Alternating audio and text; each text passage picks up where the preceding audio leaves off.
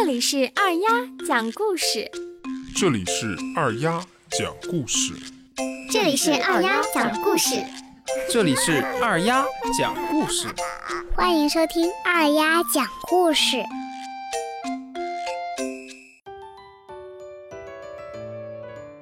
小朋友们晚上好，今天我给大家讲一个红宝石青蛙的故事。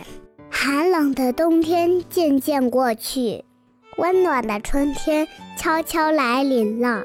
小草发芽了，柳树也发芽了，冬眠的动物们也慢慢从沉睡中醒来。青蛙就是其中的一种。今天就是讲一只红宝石青蛙的故事。在一口深水井里，生活着一群青蛙。它们谁也没有离开过这口深井，因此谁都不知道外面的世界究竟是个什么样。有一只红宝石青蛙，每天都渴望到井外面去走走。它的额头上长有一块红宝石，宝石的寓意是渴望和追求。红宝石青蛙执着地追求着自己的梦想。一只口渴的小鸟。飞到了井边找水喝，呱！喂，井外面是谁呀？红宝石青蛙听到井口有动静，抬起头来大声问道。小鸟仔细一看，原来是一只青蛙，就说：“你是青蛙吧？我是小鸟。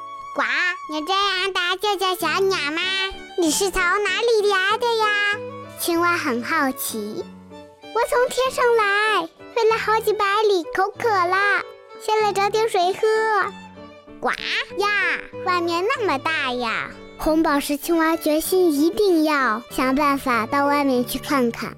有一天，有人将一只水桶从井口放到了井底，红宝石青蛙纵身跳进了水桶，随着水桶被人提起，倒入了水田里。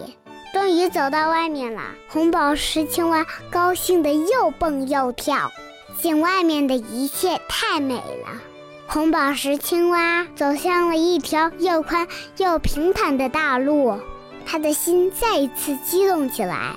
路上，小青蛙看见了许多没有见过的东西，花呀、草呀，都那么的美。在路旁的稻田里，稻谷在抽穗，散发出一阵阵香气。天蓝蓝的，微风吹过，凉爽极了。一只花蝴蝶从它头顶飞过，它以为是一朵花呢，还是一只小老鼠告诉它那是蝴蝶，蝴蝶是吃花粉的。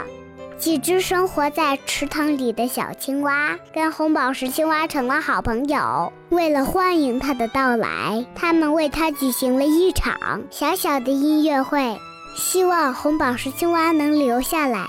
但是红宝石青蛙坚持要远行，它还有许多地方没有去过，它还要追求更美好的东西。这时，一对鸟拍着翅膀准备飞向天空。青蛙上前拦住他们，呱！